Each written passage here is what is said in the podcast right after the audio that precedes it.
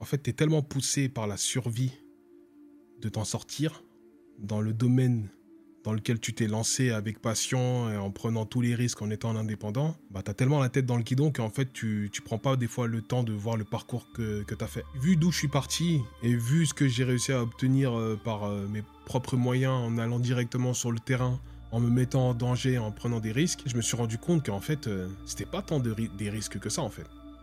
Il y a des moments où c'est inconfortable, mais en fait c'est pas si risqué que ça. Parce que on est hypnotisé par notre zone de confort. On se dit si on sort de cette zone de confort là, en fait, il y a tout qui va s'effondrer. Et en fait, moi j'ai vu que c'était pas vrai. C'est pas vrai du tout.